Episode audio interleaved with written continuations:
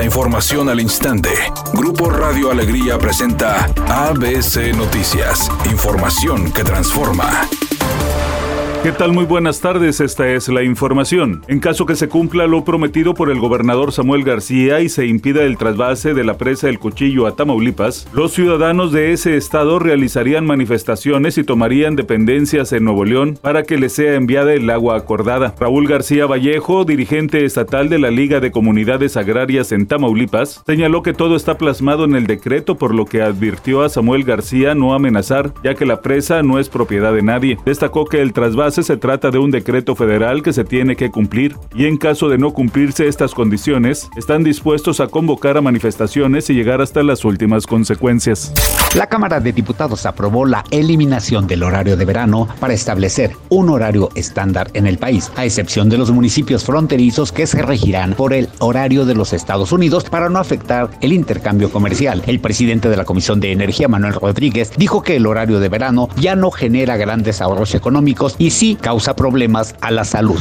La afectación en el bienestar general de la población por el cambio de horario puede verse en la salud cardiovascular, incremento de de accidente cerebrovascular y fibrilación auricular, errores de medicación, salud mental y accidentes de tráfico. Editorial ABC con Eduardo Garza. La ley de transparencia a los alcaldes es lo que menos les importa. Cada portal web de los municipios tiene un apartado de la dichosa transparencia, pero es laberinto tras laberinto a lo que se enfrentan. Esto para tener un dato sencillo, por ejemplo, el sueldo de algún funcionario o el gasto en una obra. Y la verdad es que no hay ni quien sancione a los alcaldes ni a los municipios. La Comisión de Transparencia y Acceso a la Información de Nuevo León no tiene facultades para castigar, solo de amonestar y una sanción mínima. Por eso cada alcalde hace lo que quiere con la dichosa ley de transparencia.